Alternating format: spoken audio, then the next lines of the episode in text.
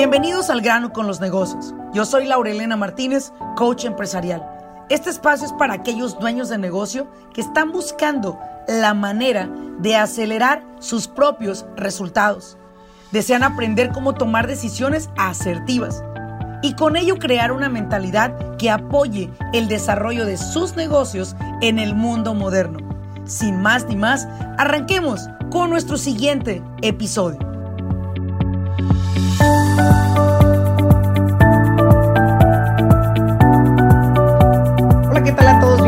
A un episodio más de Al grano con los negocios. Te saluda Laura Elena Martínez.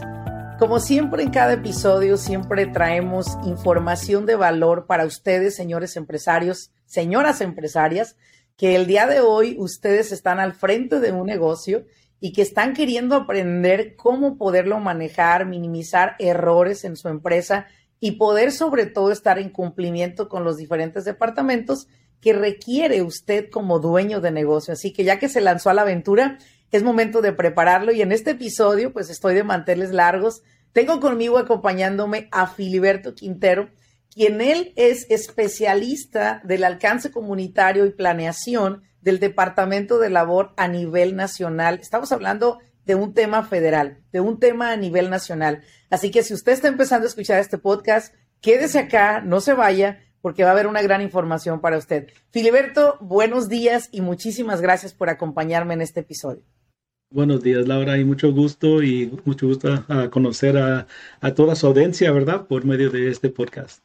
Claro que sí, gracias. A Filiberto, me gustaría que te presentaras y qué es lo que, cuál es el departamento que tú representas y sobre todo cuál es la función del departamento en el cual tú colabores.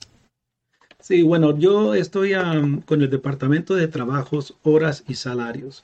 Ah, nosotros tenemos varias funciones bajo de, de nuestra uh, nuestro departamento, en nuestra división.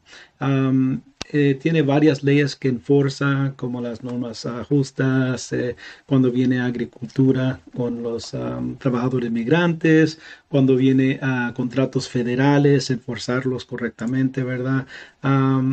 Y, varios, varias otras leyes, la ausencia familiar médica, acerca del child labor también. so hacemos cumplir varias de esas leyes bajo nuestro departamento y también ayudamos a poder, ¿cómo se dice?, clasificar a gente correctamente cuando están en, ciertos empleados con ciertos empleadores.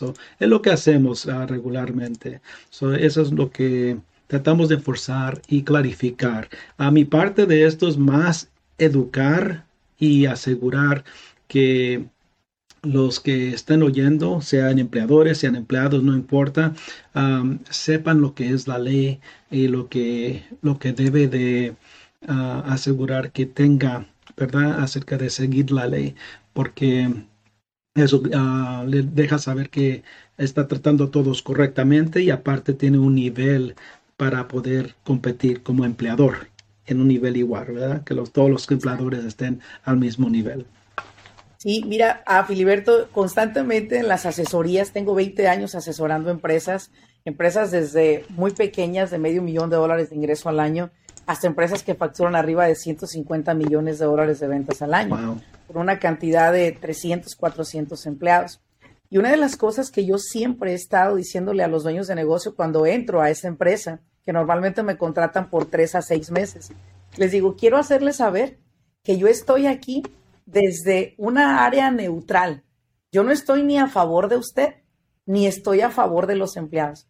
Yo vengo acá simplemente a aplicar lo que la ley de labor, la ley de seguridad, la ley del IRS dice que usted debe seguir no, pero es que yo no sabía. Le digo, bueno, el no conocer la ley no lo exenta de cumplirla. Eso es algo que quiero que le quede claro. Y me dicen, bueno, Laurelena, entonces vine a trabajar a favor de mis empleados. No, pero vengo a que se cumpla una ley justa para tus empleados. Vengo a que tú estés haciendo las cosas correctamente.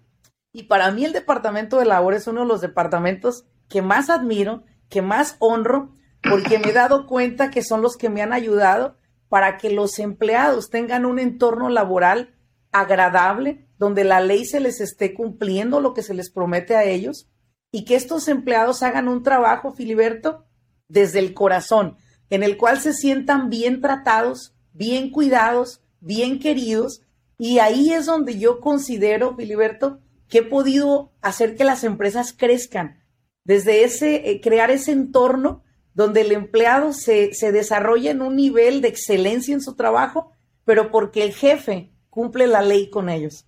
Y precisamente hoy vamos a hablar de este tema y vamos a hablar de, para ustedes dueños de negocio que van empezando un negocio. Normalmente, Filiberto, una empresa comienza trabajando, siendo trabajada por el que la, emprendió, el dueño, ¿no? Eh, una vez que tú ves que el negocio empieza a crecer, yo les digo siempre, aumentele dos manos a su, a su empresa, porque ya dos ya no son suficientes. Eso significa contratar personal. Me han preguntado, ¿cómo hago crecer mi empresa? Contrate personal. Contrate personal. Y normalmente, Filiberto, la ignorancia de las personas es, ¿y cómo lo contrato? ¿Qué es lo correcto por hacer? ¿Qué no es lo correcto cuando una persona entra a trabajar conmigo? ¿Qué formas debo de completarle? ¿Qué, qué, qué, qué este, debo de entregarle algún manual? ¿Cómo se maneja? Me dicen. Digo, bueno, eso es muy importante. Usted necesita saber el paso a paso de lo que la ley de la labor dice de lo que la ley del IRS dice, de lo que la ley de, OSHA dice, porque son un conjunto de, diferentes departamentos que nos ayudan los empresarios a mantenernos en cumplimiento. Pero hoy te voy a preguntar, hoy te voy a sacar mucha información, Filiberto, así que prepárate. Primero que, todo, quiero que me ayudes a darles la guía a estos empresarios, que le llamo yo prematuros, que se hicieron empresarios porque pues en la pandemia no tuvieron otra opción, tuvieron que emprender un negocio, ellos no se dieron cuenta la magnitud, el negocio creció, ahora tienen empleados y debo decirlo, no voy a echar aquí a nadie, como dice mi mamá, a ponerlo en, la, en la mesa, a exponerlo, pero sí voy a decirte, Filiberto, que la gran mayoría de nuestros clientes que asesoramos, pues no están cumpliendo con la ley laboral y es por eso que yo dije, no, yo necesito traer acá un experto, una persona preparada que me ayude a educar a estas personas. ¿Qué debe de hacer un emprendedor cuando necesita integrar recurso humano a su empresa para que ésta pueda operar mejor y ofrecer mejor servicio? ¿Qué es el primer paso que recomiendan ustedes? Bueno, yo lo que recomiendo es educarse, más, más que nada, ¿verdad? Son tantas agencias como está explicando, aparte de la nuestra. Yo tengo, pues como se dice, la comodidad de poder nomás enforzar un, un reglamento, un, un, número de leyes pequeños a comparación a todas las leyes que tiene que cumplir un, uno que está empezando una empresa, ¿verdad? Es como dijo OSHA, IRS, y no se diga Workman's Comp, y el estado, la ciudad, el condado, el federal, no, no, no termina el número de diferentes agencias y leyes. Como le digo, yo enforzo lo que es la de, Departamento de Labor, de División de Horas y Salarios, que es nomás una parte chica. En nuestro caso, es asegurar cuando tiene empleados que está tratando de, de emplear, asegurar que estén siguiendo las leyes que enforzamos, ¿verdad? Acerca del mínimo, del overtime, de los, diferentes datos que debe de mantener, ¿verdad? De esos empleados.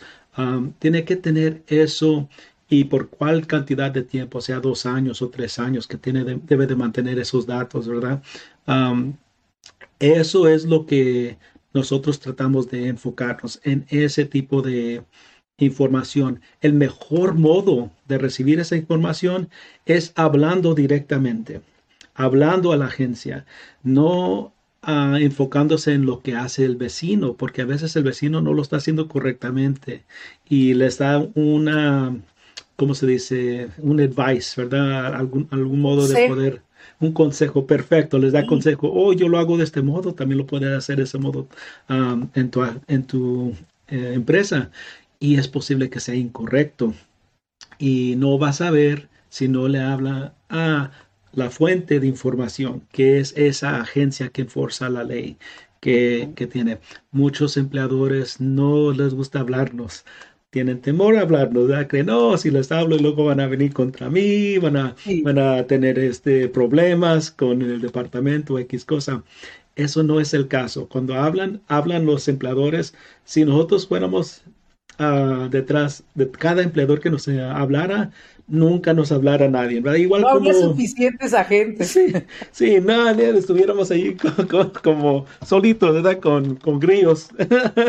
y, lo mismo cuando viene a los empleados, no forzamos a ni un empleado que, que ponga queja o X cosas, pueden informar sin tener que hacer alguna cosa. Les digo que siempre pueden hablar y decir que yo soy uh, you know, José Martínez o you know, Juan Diego, lo que quieran, ¿verdad? Puede ser, puede ser cualquier persona, ¿no? Uh, pueden hablar anónimamente de teléfono privado y si existe esos teléfonos que tienen en la calle de los phone, phone booths que se les dice, ¿verdad?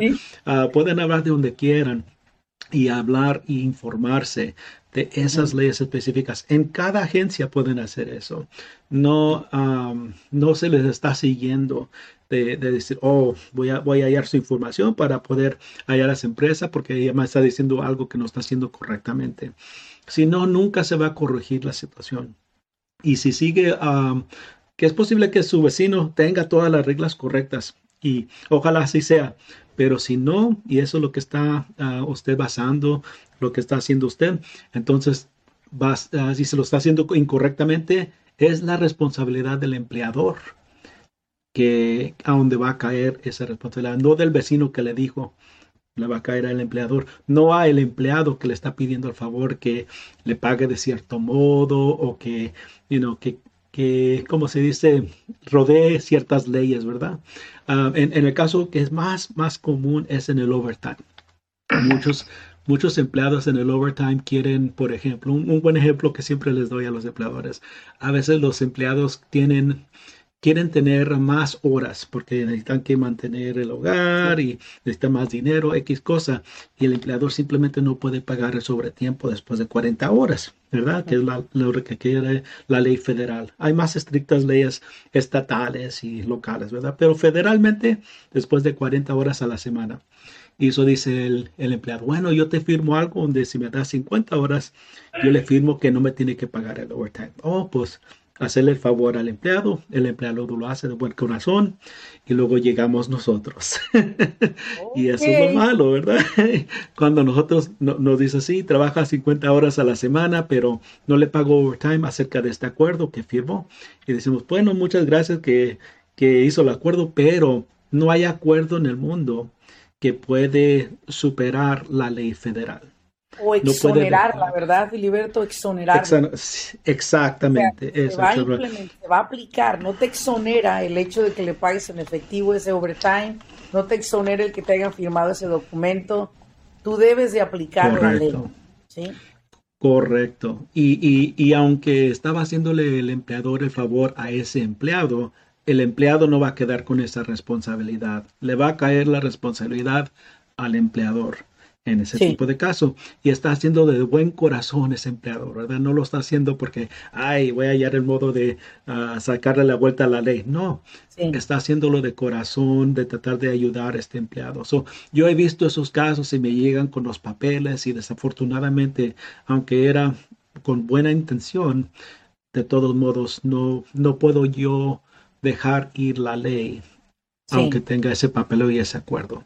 Tiene que aplicar es un ejemplo que doy, ¿verdad? De varios, hay varios que le puedo dar, ¿verdad? Pero un ejemplo bien, bien, no común, común, pero que yo he visto en, en varias ocasiones donde el empleado está tratando de hacer lo mejor por su empleado en esa ocasión y luego desafortunadamente queda mal.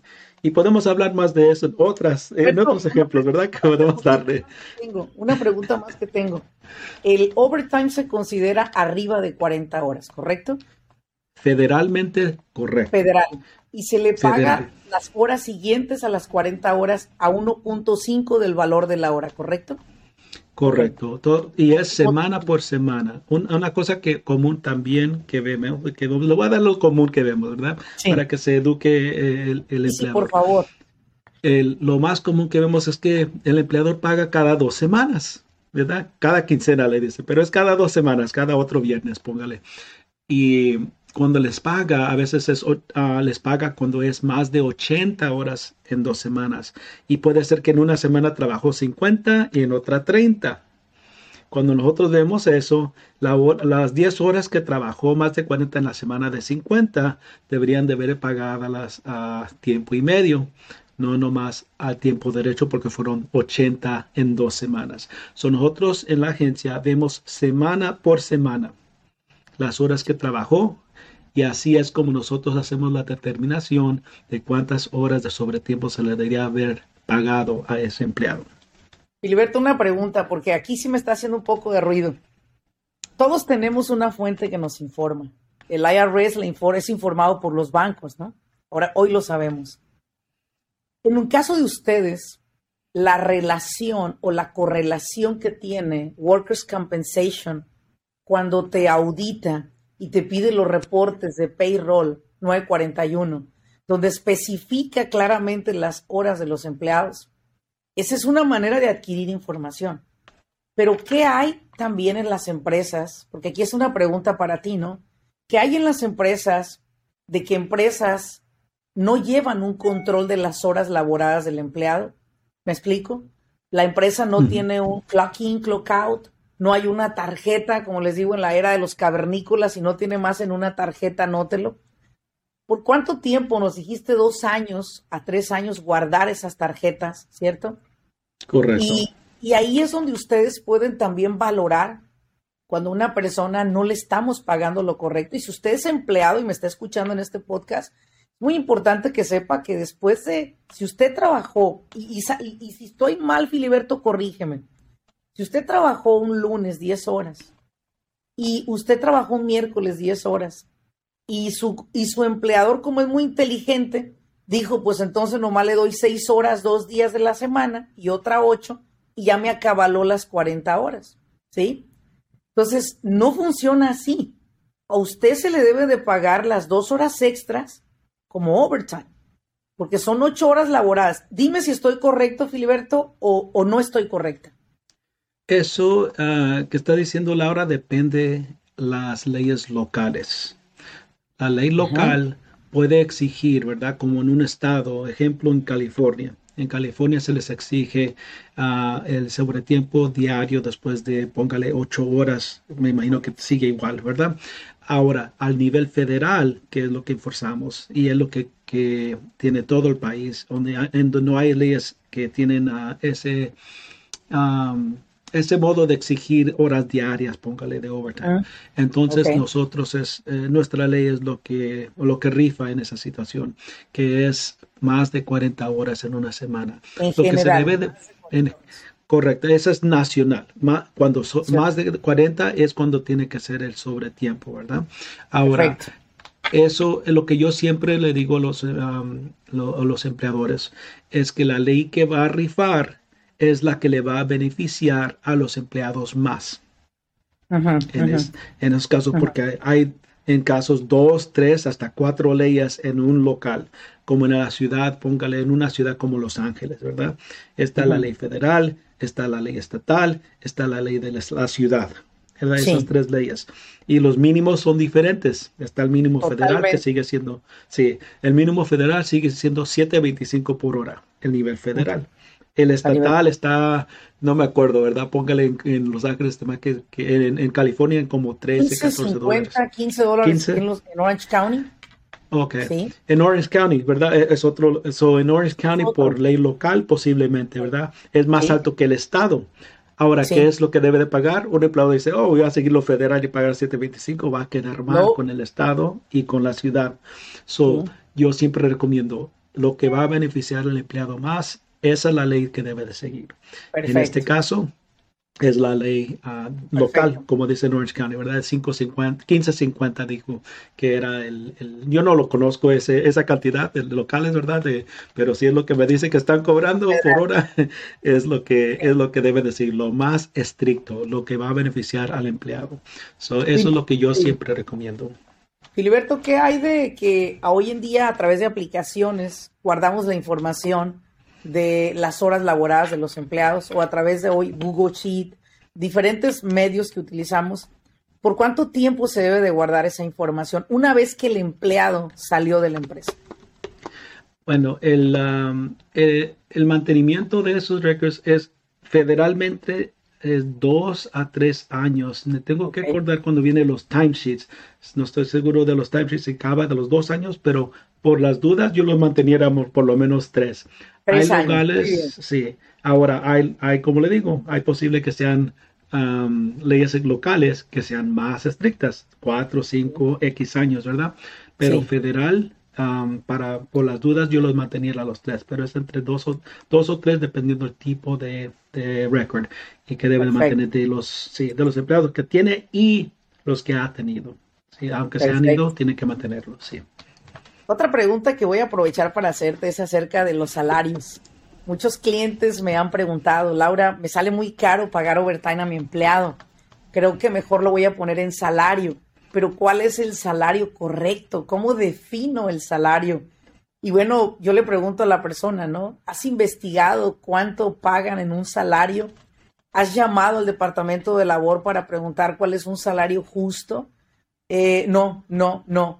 Y ahí es donde les digo, ¿cuál es un salario justo para una persona? Porque mucha gente dice, bueno, pues si le pago 40 horas a 10 dólares por usar un número nada más para hacerlo general, voy a pagarle 400 dólares y le estoy pagando 20 horas de overtime, entonces estoy gastando a 10 dólares, estoy hablando de 30 dólares, no por decir así, eh, o 300 dólares más bien.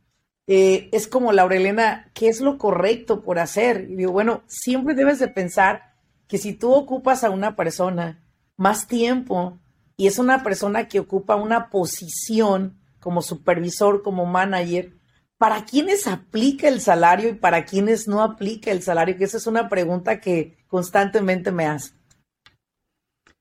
Mira, Laura, esa es una de las preguntas que otra vez, como dije anterior, son más común donde están haciendo incorrectas decisiones, desafortunadamente.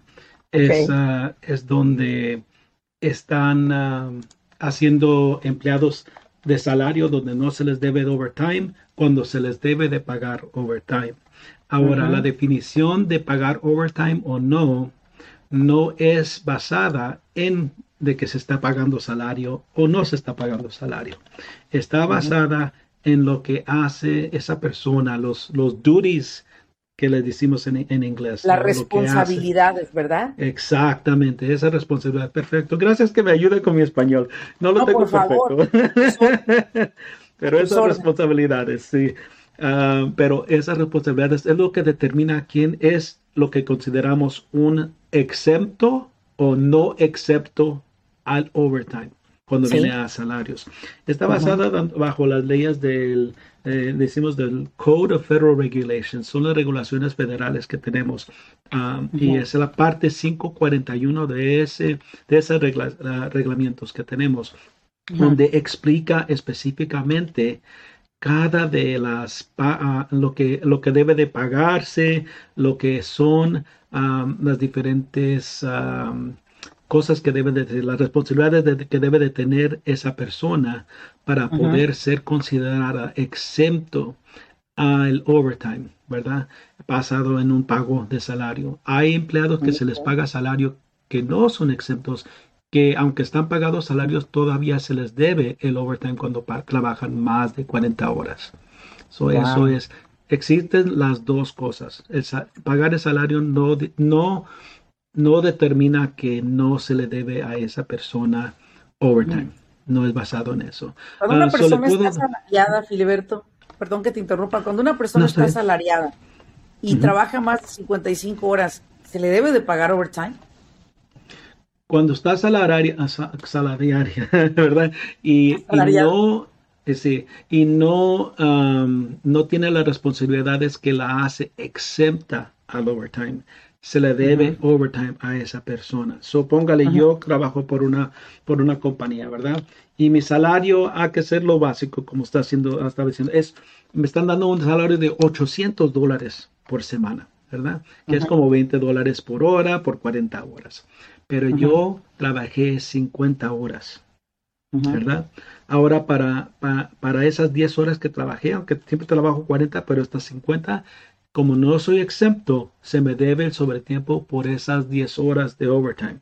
Ahora, el beneficio de, tenerlos en salario a alguien así es de que cuando trabaja más de las 40 horas, es en vez de pagarle a 20 horas 10 dólares por ese sobretiempo por el medio tiempo, se puede hacer las 800 dólares dividida por 50 horas y sale el, lo que decimos total es el, el, total, correcto, lo que se debe pagar por hora. So, Es como se puede determinar esa, esa base para poder pagar el medio tiempo basado en ese ese nuevo rate. soy, un poco analítica, así que voy a, voy a sacar una calculación porque sí es muy importante que ustedes, dueños de negocio, que nos están escuchando, lo capten este mensaje. Porque las preguntas que estoy haciendo a Filiberto son para ustedes.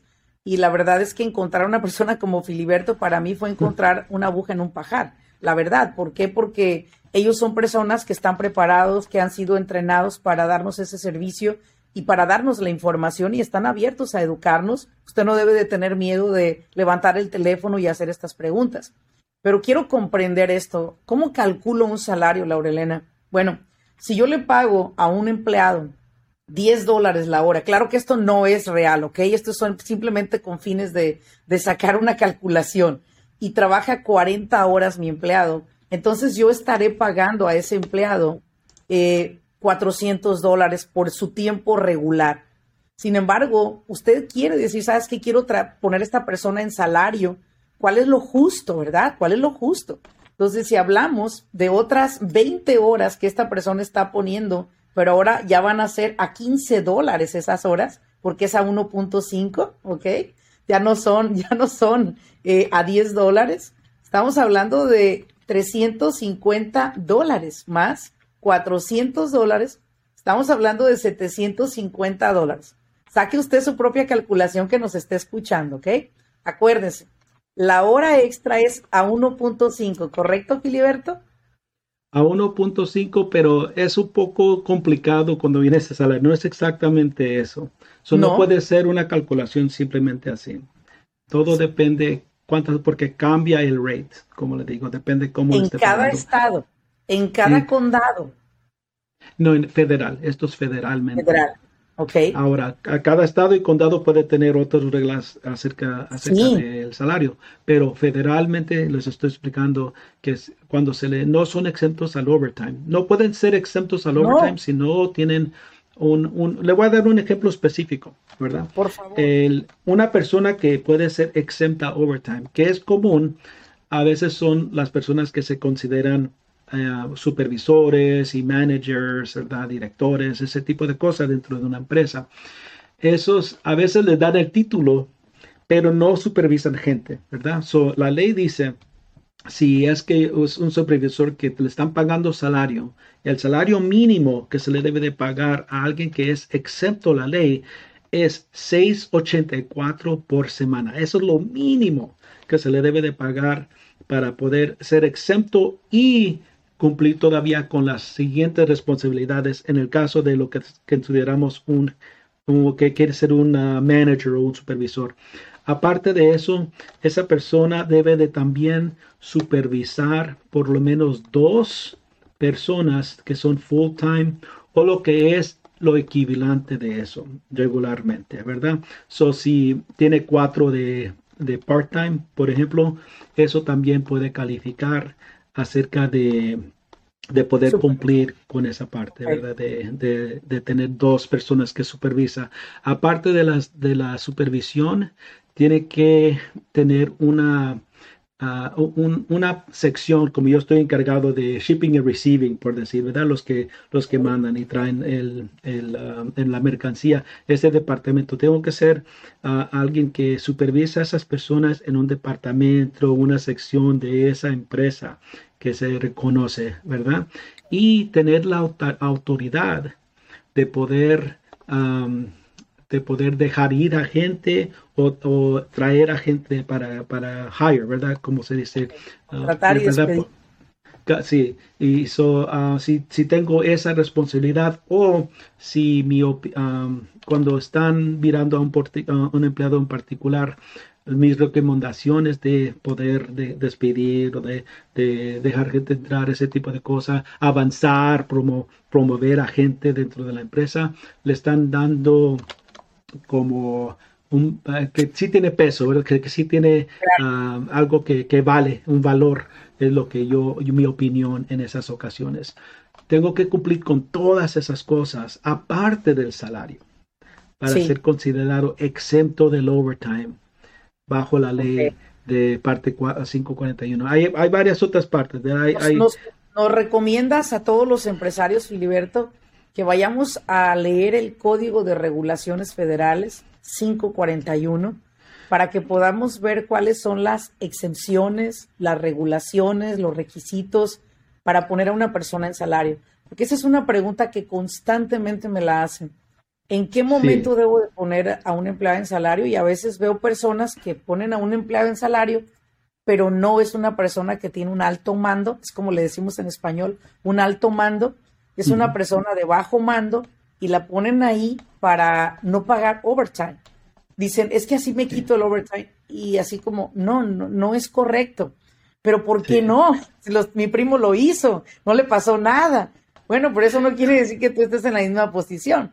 Y, vamos, a, vamos a cerrar este episodio haciendo una pregunta que yo sé que todos ustedes van a querer saber la respuesta, porque constantemente yo estoy siempre proponiéndoles, pon a tus empleados en la nómina. Esta persona, bajo lo que me estás describiendo y bajo las, las, las regulaciones del IRS, no aplica como un 1099. Eso es del IRS. Pero quiero que me digas desde el punto de vista y desde la ley laboral de los Estados Unidos, ¿qué es lo que ustedes requieren para considerar a una persona un 1099 como un subcontratista y que muchas veces ponen a los empleados como subcontratistas cuando no lo son y después se meten en problemas con el departamento de labor? Así que a ver, Filiberto, ¿qué me dices de esto? Esa es una de las cosas, como habíamos platicado, comunes que vemos, ¿verdad? Desafortunadamente, una de las cosas que ah, vemos que muchas empresas comunes, ah, es un problema común. La le llamamos clasificación incorrecta, ¿verdad? De los empleados. Los, los clasifican como contratistas independientes. Y para poder tener ese contratista independiente tiene que caer de ciertos reglamentos. Tenemos siete cosas que nos enfocamos específicamente para ayudar a hacer esa determinación, no una más importante que la otra. Las siete son consideradas y si aplicamos vemos que si está pasando de cierto modo en cada de esas siete, siete cosas, entonces podemos hacer la determinación que sí es más probable verlo como empleado en vez de contratista. Y cuando lo vemos como empleado, la ley no más aplica, las leyes que enforzamos no más aplica cuando hay relación de empleo. No enforzamos las leyes cuando viene a relación de contrato. Esa relación de contrato con los contratistas independientes que son reales. En esos casos, la ley federal eh, que nosotros enforzamos bajo la división de los salarios no les aplica a contratistas que son contratistas actuales.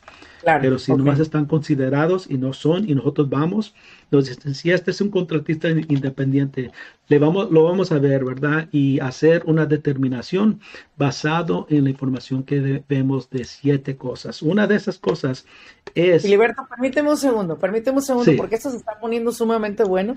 Y yo quisiera que ellos pudieran escuchar esta información en un siguiente episodio. Así que oh, a mí me gustaría hacer una pausa contigo, una pausa nada más, y volvamos nosotros a regresar a un siguiente episodio exclusivamente de los, las siete cosas que determina el Departamento de Labor o no determina a una persona que es un contratista independiente. Filiberto, te agradezco mucho por haberme acompañado en este episodio y voy a abusar de ti en regalarme unos 15 minutos, 10 minutos más para un segundo episodio sobre la ley de labor en los Estados Unidos, hablando exactamente de contratistas y qué son esas siete cosas. Muchísimas gracias por haberme acompañado, Filiberto. Nos vamos a una segunda parte de esta entrevista. Espérela, por favor, usted. Segunda parte de esta entrevista. Permíteme un segundo. Y recuerden siempre, compartan este episodio con más personas. Ayúdenos a llegar a más dueños de negocio a través de esta valiosísima información. Síganos en nuestras redes sociales, y les agradecemos mucho y recuerden que nuestra empresa está para servirles y para informarles. Muchísimas gracias por acompañarnos en este episodio. Nos vemos en un segundo episodio. Hasta luego.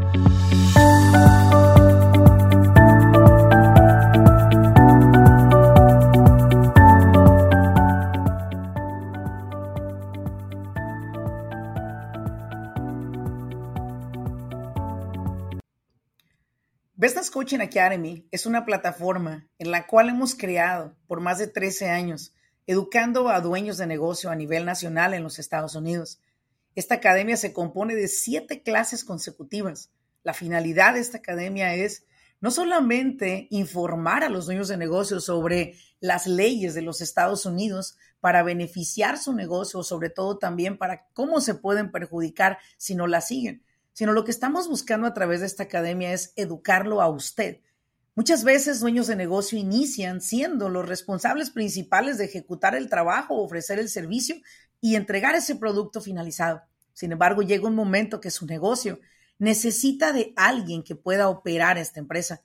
Sin embargo, muchas personas son muy expertos en el trabajo que hacen, pero las operaciones del negocio las están dejando de lado.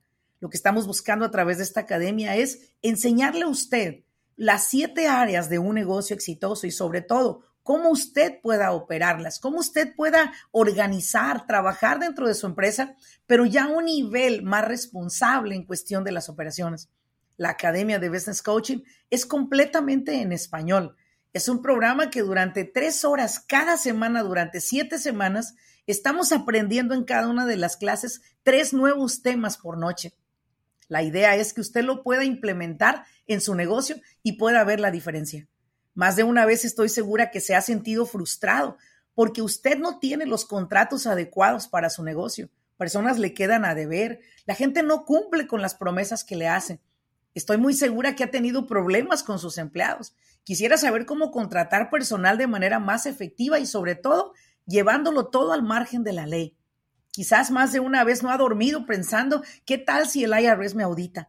Usted quiere saber cómo organizar ese departamento de contabilidad para evitar esas auditorías que pueden llegar a ser de alguna manera detenidas, pero que no se detienen. ¿Por qué? Porque no sabemos organizar ese departamento, que es uno de los departamentos más sensibles que tiene cada empresa. O quizás posiblemente usted le preocupa el hecho de que quiere escalar en el negocio, pero no sabe cómo registrarse, cómo sacar licencias para trabajar con gobierno. Todo eso y más a través de la Academia de Business Coaching Academy usted va a aprender. Esperamos que en la próxima academia usted pueda ser parte de ella, porque a usted yo lo estoy buscando.